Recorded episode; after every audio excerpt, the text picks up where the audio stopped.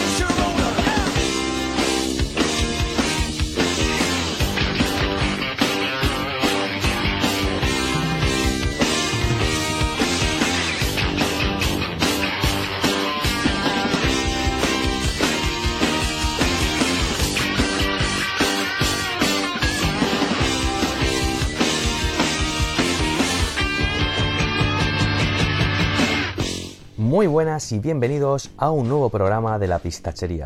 El spin-off más verde de Reserva de Mana arranca el programa número 72, el programa pre-showcase, ya que en apenas cuatro días arranca el evento donde Microsoft tiene que dárnoslo todo para volvernos a ilusionar tras el pufo que ha terminado siendo Redfall cuatro días para ver en qué han estado trabajando los distintos estudios de Xbox Studios y donde podremos saber más datos del próximo gran exclusivo de Microsoft, el famosísimo y esperadísimo Starfield. La verdad es que la compañía se juega mucho, ya que es cierto que como dijo el Tofil, él no ve a gente vendiendo sus plays para comprar eh, series X. Pero mucho me temo que la situación contraria sí se podría dar. Es decir, podría haber gente que dependiendo de lo que vaya saliendo en este evento, pues ponga en Wallapop su Series X para pillarse una PS5. Todo dependerá de cómo jueguen sus cartas en este evento, que al menos para un servidor se presenta ilusionante. Algunos se puede preguntar eso de, Oscar, ¿habrá pistachería especial sobre el showcase? Pues no lo sé, quizás sí, quizás no, depende pues, de lo que enseñen o de las ganas que tengamos de organizarlo o de que me cuadre eh, el horario con los eh, eh, amigotes para grabar algo. Porque lo, que mola de estos eventos es comentarlo con, en cuadrilla con los alegres pistacheros. Sea como fuere, donde seguro sí vamos a hablar del evento será en el programa central de Reserva de Mana, con lo que la cobertura del evento la tenéis más que garantizada. Ahora lo que toca es empezar el programa número 72 en el que hablaremos de la actualidad de estos días en el universo Xbox y donde también comentaremos qué tal ha salido The Last Case of Benedict Fox. Ya dicho lo que os vais a encontrar, vamos con un temazo y arrancamos el 72 segundo programa de la pistachería.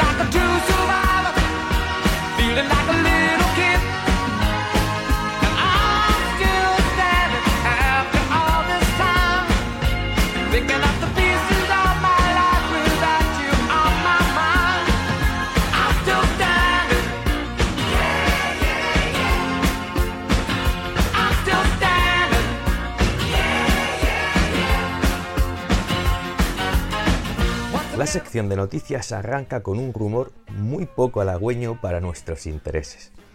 Según el insider College Wood del podcast eh, Game on Daily, Contraband, el exclusivo de atracos en mundo abierto que estaba siendo desarrollado por Avalanche Studio, se va a retrasar al menos, y esto es un dato importante, al menos un año.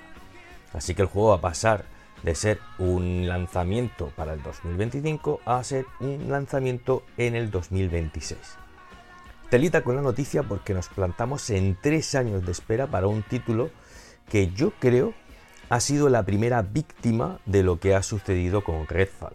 Es decir, Xbox Studios se habrá puesto a revisar lo que estaban haciendo los estudios que están desarrollando títulos para, para la consola y si no le ha gustado el camino que llevaba eh, Contraband, pues a lo mejor ha sugerido que el desarrollo tome otra dirección. A mí me parece que un retraso de más de un año, o de un año como mínimo, es algo grave, ¿no? Porque tanto tiempo es para hacer grandes cambios en el juego. Así que no sé, a ver, a ver, a ver qué es lo que pasa al final. Pero bueno, eh, estos insider eh, tampoco te puedes fiar mucho, ¿no? Porque al final, este domingo día 11 en el showcase, pues nos enseñan lo que llevan hecho y nos callan la boca a todos y lo que ha dicho este hombre era simplemente un rumor sin fundamento. Pero bueno, hay que ver qué, qué es lo que pasa. Eh, continuamos con la gran esperanza de Microsoft, con Starfield. Y es que si antes, o si, antes comentábamos en la pistachería de que no sabíamos nada del nuevo juego de Bethesda, antes sale el mismo Todd para comentar cosas del juego. Eh, está esto deja claramente patente que el amigo Todd escucha la pistachería. No tengo pruebas, pero tampoco tengo dudas de ello, amigos. El caso es que el podcast, Starfield Signal el Todd Howard ha comentado que desde Bethesda han creado un nuevo proceso para desarrollar mundos eh, que podamos explorar y que no nos encontremos eh, con casos como en No Man's Sky, donde veíamos cosas totalmente catastróficas. Para, para, ello, pues desde Bethesda han desarrollado una técnica que se basa en la captura de grandes mosaicos de paisajes que luego se adaptan sobre el terreno y que dan una falsa impresión de que estos mundos generados de manera aleatoria están hechos de forma individual. Yo, como bien sabéis, de, eh, no soy una persona que entienda mucho de todas estas cosas, pero por lo que he entendido, esta técnica me quiere recordar mucho, mucho a, la, a las megatexturas que usaba ID Software en juegos como Rage, ¿no? Grandes texturas llenas de muchos detalles que se dejaban caer sobre el terreno virtual y digamos que lo pintaban dando una impresión de, realidad bastante lograda, ¿no? No sé al final cómo, cómo, se verá esta nueva técnica, si tendrá algo que ver con esta, como digo, de Software, pero me, quiere sonar mucho. Yo creo que, que, sí, son dos empresas que están dentro de, Xbox Studios y oye, pues puede haber un traspaso ahí de, de información y de técnica. No sé, no sé qué os parece a vosotros, dejádmelo en los comentarios si, si creéis que es algo similar o, habéis escuchado vosotros otra cosa y es algo totalmente con, distinto y, estoy yo metiendo la pata. Y bueno, no dejamos Bethesda porque al parecer eh, dentro de poco conoceremos una nueva IP que eh, en la que están trabajando. Según algunos que otros insiders dice que se va a revelar en el evento de este domingo y que se trataría de un juego a lo Monster Hunter. Quién sabe, porque no han dicho más nada, no han dicho si es mundo abierto, si va a ser cooperativo, si va a ser online, si va a ser un juego en solitario. Solamente sabe eso, que va a ser un juego tipo Monster Hunter y que se va a presentar este domingo. Vamos a ver si, si también es es una realidad o es otro rumor o una lista o, un deseo de, como digo, de, algún otro insider. Otra noticia a la que hemos, eh, que, hemos tenido estos días es que se rumorea el lanzamiento de Persona 3 Remake y una nueva entrega de la saga Persona, que no se sabe con certeza de si será un spin-off del increíble Persona 5 o de una nueva entrega numerada de la franquicia. Lo que sí se atreven a afirmar algunos insiders es que sería eh, este mismo domingo 11 la presentación de ambos juegos y que eh, ambos títulos estarían incluidos en el catálogo del Game Pass. Cosa que, que si fuese cierta, me parecería el buen cipotazo encima de la mesa de Microsoft de cara al mercado más japonesido, ¿de acuerdo? Así que ya os digo, me parece un rumor bastante jugoso y bueno, tocará, tocará apuntarnos también en la libreta junto con lo que hemos dicho antes para ver si, si este domingo se cumple y podemos ver este anuncio de Persona 3 Remake y este nuevo título de Persona, sea spin-off o sea título de la saga principal. Otro rumor que también ha saltado en Twitter estos días ha salido directamente de la cuenta oficial de Xbox Nueva Zelanda. Y es que hace unos días esta cuenta sacó un extraño pasatiempo, una especie de mezcla como de sopa de letras y tres en raya, en el que, bueno, se veían una serie de letras, unas en color verde y otras en color morado, y que se podía formar la palabra psycho y la X de color verde típica de nuestra marca favorita. Claro, ¿Qué ha pasado? Los fans de Psychonauts pues, han comenzado a subirse por las paredes y a agitar sus bragas sobre su cabeza, pensando que Double Fine podría estar desarrollando un nuevo título de la franquicia y que esta vez sería exclusivo del catálogo de Microsoft. Desde el estudio no se ha dicho nada, desde la cuenta de Xbox tampoco se ha dicho nada, así que como digo, vamos a apuntarnos también Psychonauts 3, a ver si, si también dicen algo este domingo, porque oye, podría ser verdad o podría ser pues, una tomadura de pelo del, que lleva la cuenta de Xbox Nueva Zelanda. Ahora vamos a hablar de otro título maldito. Eh, vamos a hablar de Everfield. El título de Rare que lleva dando bandazos desde que se presentó en 2020. ¿no? Eh, tuvimos la noticia esta de que se había reiniciado el desarrollo y ahora Andy Robinson de VGC ha comentado en su cuenta de Twitter que Everwill habría cambiado de rumbo para pasar de ser un juego de supervivencia oscuro y adulto, como le gusta decir a algunos, a ser un título más bien a la oída piñata. Yo espero que este hombre se equivoque y que no sea cierta esa información, porque me parecería un cambio de rumbo bastante brutal. Yo, vamos, que, me saquen ahora de que nos enseñaron de Everwill a un juego tipo Viva Piñata, Joder, macho, me parece un cambio muy, muy radical. Otra cosita para apuntarnos, a ver si en este showcase podemos ver algo y rezaremos que lo que veamos no tenga nada que ver con Viva Piñata porque menuda tela. Y bueno, para acabar eh, la sección de noticias, eh, vamos a ver qué ha pasado estos días con el lío Microsoft, Activision, Sony, CMA, CTA, FTC. Madre mía, cuánta gente hay aquí metida ya por el medio. Bien, vamos a empezar con la recogida de cable por parte de Sony con respecto al tema de los juegos en la nube. Bien, parece ser que Kenshiro Yoshida ha comentado en una reciente entrevista a un medio digital que él no ve en los juegos en la nube un enemigo claro a las consolas clásicas, ya que desarrollar este, este sistema de, de, juegos en la nube, esta tecnología, aún presenta desafíos muy importantes y dificultades técnicas que difícilmente eh, son salvables. Por lo que, como él dice, no ve que este negocio de los juegos en la nube pues sea una amenaza a día de hoy para el mercado actual de consolas de sobremesa. Un argumento bastante interesante que yo mismo podría comprar y seguramente cualquiera de vosotros, pero, pero, pero, pero, que contradice todo el argumentario que el bueno de Jimbo mantuvo en el proceso de la CMA para que se bloqueara la compra de Activision. Con lo que tenemos un pequeño lío, ya que Microsoft, teniendo estas declaraciones en cuenta, podría llamar a declarar al bueno de Jimbo para que explique delante de la, del CTA eh, por qué ante la CMA mantuvo un discurso y ahora su jefe, una vez bloqueada la compra, por la CMA viene diciendo un discurso totalmente diferente.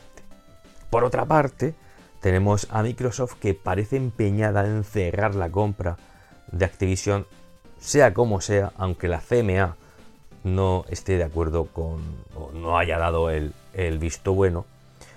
Y si con la compra tienen que salir del mercado británico, del mercado británico, pues así se haría. Esto Mm, lo sabemos gracias al medio Bloomberg, que ha filtrado estas intenciones de Microsoft y que además también ha dicho que la próxima semana quieren, se quieren reunir o se van a reunir o tienen planteado reunirse con integrantes del gobierno británico para hacer eh, para ver cómo desbloquear esta situación de la forma menos dramática posible. Así que a ver también por donde dicen de tirar esto de Microsoft, que son capaces de, tirar, como decimos aquí en Murcia, eh, el carro por el camino del medio, el carro por las piedras, y, cerrar esto como sea y montar un buen pifostio. Vamos a ver cómo termina. Y por otro lado, también tenemos que la FTC, que es lo mismo que la CMA, pero en versión yankee, acaba de multar a Microsoft con 20 millones de dólares por recopilar y almacenar datos de menores de 13 años sin el consentimiento de sus padres. Al parecer, esto se ha debido al típico error informático y Microsoft está investigando, me río porque la excusa es muy triste, pero bueno, están investigando qué ha pasado aquí para que esos datos estuvieran almacenados en sus servidores cuando es algo ilegal según la legislación de... americana, según la legislación de los USA. Yo ya digo que no entiendo de estas cosas, pero a ver, si Microsoft ha hecho algo así, ha hecho algo ilegal y la ha cagado, que pague la multa y que no empiece con mamandurrias y con mierdas, que al final lo que va a hacer es empeorar su situación. Has hecho algo mal, pues las consecuencias es pagar una multa de 20, 30, 40 o 100 millones, págalos y no lo vuelvas a hacer y déjate de rollos porque vamos, decir la típica excusa, la excusa de ha sido un fallo informático y no sé cómo ha pasado, pues tío, eh, joder ya somos, mayorcitos para estas mierdas. Pero bueno, allá, allá ellos como lo hacen. Pero es que, para rizar un poquito más el rizo, no hay que olvidar que la presidenta de la FTC, del organismo que le ha puesto los 20 millones de multa a Microsoft, también se encuentra bajo investigación por abuso de poder y por tomar decisiones que no siempre se ajustan a la realidad, provocando así grandes pérdidas a empresas eh, que han sido investigadas por la FTC. Con lo que, eh, a saber tú, la transparencia o el, o el sesgo con el que se ha tomado la investigación esta de Microsoft, con que ha recibido la multa esta de los 20 millones de dólares. Es, de verdad acojonante. La FTC multa con 20 millones de dólares a Microsoft, pero la, propia presidencia, la presidenta de la FTC, que es una, no me acuerdo cómo se llama el nombre, esta mujer, está acusada por abuso de poder y por tomar decisiones cuestionables en referente a algunas que otras eh, decisiones que ha tomado la FTC. La verdad que es, acojonante y e, es, increíble que, la cosa, es, como digo, es alucinante, no, no, no tengo palabras. Está la cosa revuelta esta semana y se pone, como digo, cada vez más emocionante, ¿no? Ahora con multas y acusaciones y mentiras y la madre que los parió a todos. Madre mía.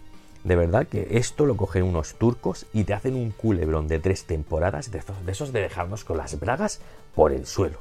Es de verdad increíble. De verdad que increíble.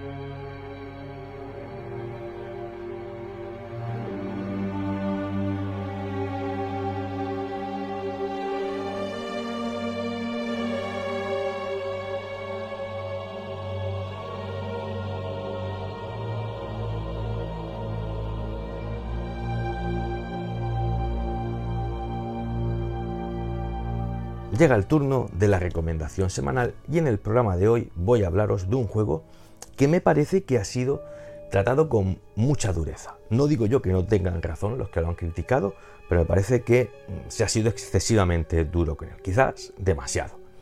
Esta semana vengo a hablaros de The Last Case of Benedict Fox, pero antes de continuar, dejadme que os aclare que esta recomendación solamente se la hago a los poseedores de una flamante y mega potente Series X.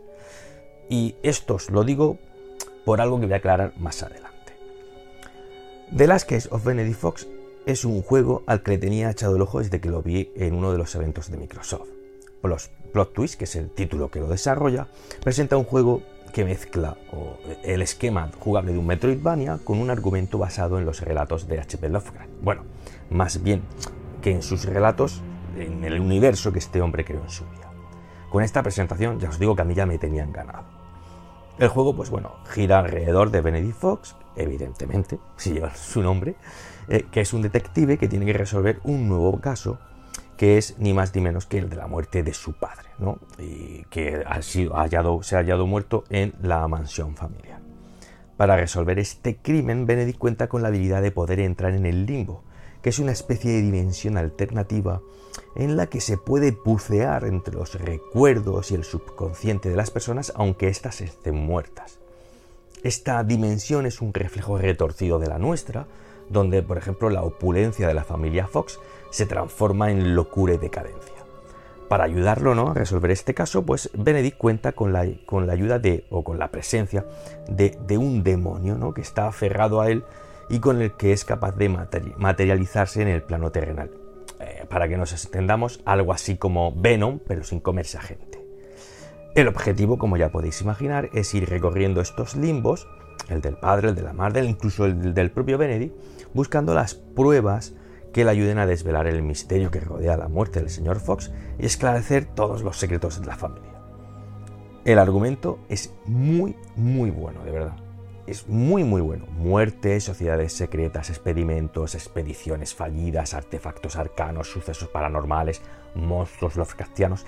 Tiene de todo, de todo. Y todo está muy bien hilado y tiene la virtud de ir soltándote la información en la medida justa para ir torciendo del culo poquito a poco. La verdad que mm, ya os digo que, es uno de lo mejorcito eh, del título es el argumento. A nivel jugable estamos ante un Metroidvania de toda la vida. Tenemos que ir explorando un mapeado, tendremos que ir eh, saltando plataformas y enfrentándonos a enemigos.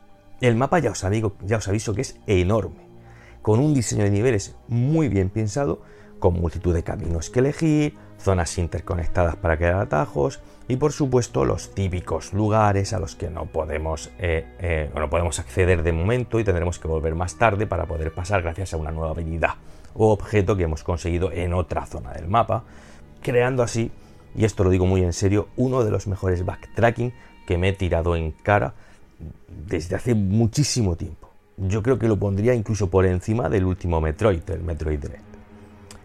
Esto es en la parte de exploración. En lo que se refiere a las plataformas y a la acción, no os voy a engañar. El juego pide que pongas de tu parte, por lo menos al principio. Los controles no son todo lo finos que deberían ser y vas a morir en más de una ocasión con esa extraña sensación de que no ha sido, no ha sido culpa tuya o al menos no todo ha sido culpa tuya. Pero también es igual de cierto que una vez que te haces con, con el torpe control de Benedict, el combate pues se hace más llevadero y tengo que decir que es muy divertido porque mm, puedes ir combinando ataques a corta distancia con, una bayoneta, con un cuchillo que llevas, junto con otros ataques a larga distancia con una pistola que llevas que también irás mejorando. Con lo cual puedes ir jugando con, estos dos, con estas dos armas y quieras combos bastante efectivos. Además, por supuesto, pues también tendremos habilidades que vamos a ir consiguiendo y hay que decir que conforme vamos avanzando o desarrollando nuestro personaje, cada vez este se va controlando mejor. Así que ya te digo, conforme vas avanzando en el juego, te haces al personaje y todo se vuelve bastante más llevadero. Yo la única pega que le saco a la jugabilidad tiene que ver con el mapa. Me pasa lo mismo que me pasaba con el, con el juego que he dicho antes, con Metroid Dread. Y es que el mapa es grande, es enorme, tiene un, montón de estancias, pero no te indican dónde está cada puzzle. Y es decir, yo me puedo encontrar una puerta cerrada que se va a resolver con una llave y la llave se encuentra en la otra punta del mapa y cuando tengo la llave ya no sé dónde tengo que ir porque no me aparece en el mapa ninguna indicación. Y esto cuando llevas un poco el mapa abierto no pasa nada pero cuando lo tienes abierto por completo te encuentras ante un chocho de dimensiones épicas. O sea, a mí me he encontrado en situaciones que he tenido que apagar la consola harto de dar vueltas porque no sabía dónde ir. Luego al día siguiente te pones y dices, hostia, hostia, es que era aquí, era aquí. Y vas corriendo y lo abres. Pero llega un momento en que como el mapa es tan grande, esa sensación de estar perdido te abruma. Yo no sé si es lo que, que Plot Twist quería con eso, hacerlo, hacerlo así, pero a mí es algo que no me gusta. No me gustaba en Metroid Dread y tampoco me gusta aquí. Ahora vamos con el apartado en el que más cuidado se ha puesto, que es el apartado artístico. Cada habitación que componen los limbos de, que vamos explorando es absolutamente maravillosa. Son escenarios retorcidos y súper imaginativos y ninguna de estas estancias, de estos lugares, es igual a la anterior. Cuando recorramos estos limbos, como digo, vamos a encontrar pantanos, bibliotecas encantadas, páramos helados, eh, jaulas gigantes, selvas. De verdad, es alucinante, todo está presentado de una manera fantástica y encima de todo, el juego hace uso del color para ir identificando los distintos estados de ánimo de los personajes o de los recuerdos de, esos limbos. De verdad, es algo fascinante. Es un juego que es 100% imaginación. Es tremendo esto, es tremendo. En el apartado de sonido, pues tenemos una banda sonora compuesta por temas, eh, por los temas típicos, ¿no? De principios de siglo y que se adapta muy bien a, lo que vamos viendo en pantalla y con un doblaje al inglés, la verdad que francamente excelente. Bien, dicho todo esto, esto sería por todo por lo que yo recomiendo el juego, porque me parece un juego enorme, fantástico, maravilloso, imaginativo, desafiante. Ahora viene la parte de por qué solamente se lo recomiendo a los que tengáis una Series X. Y es sencillamente porque el juego en Series X va de fábula sin tirones, sin caídas en frame rate, con tiempos de carga solamente los viajes rápidos, sin bug, sin sorpresas. El juego va estupendo. Pero sé de buena tinta que el juego en Series S es casi injugable. Caídas alarmantes de frame rate, tiempos de carga inaceptables a día de hoy con las consolas de esta generación e incluso bugs que te pueden hacer perder la partida porque no aparece un personaje claro, perdón, un personaje clave que de que hace avanzar la trama, con lo cual te quedas bloqueado y tienes que reiniciar la partida al completo, porque eso sí, siempre usa el mismo archivo de, de, grabación, con lo cual no puedes volver a un archivo, a un punto de carga anterior. Como digo, el port que han hecho para, para Series S es un sin Dios. Pero es que también me han comentado que en PC el juego no va mucho mejor. Eh, por lo que si sois como el amigo Jorge Cuadri, que quería venir a, hablar del juego porque le estaba gustando, pero dada a su experiencia con Series X, pues mira, no, como ha sido tan negativa, dice, oye, me gusta el juego, pero voy a ir a ponerlo a parir, entonces prefiero no ir. Ya te digo, si eres como Jorge que tiene una Series S, no te aconsejo que te lo pongas, ¿vale? Porque de verdad, hasta que este estudio no arregle el juego, y pienso que es algo complicado porque esto son cosas que, son muchos errores para estar arreglando con parches, pero bueno, hasta que el estudio no lo, no lo, arregle, yo no os recomendaría que juguéis al juego porque os va, os va, no os va a gustar, de verdad, es que es injugable, como me decía Jorge. Pero en cambio, si eres usuario de la mejor consola del mundo, una Series X, no te lo pienses, descárgatelo y ponte a jugar a The Last Case of Benedict Fox, porque ya os digo que es un juego que os va a encantar.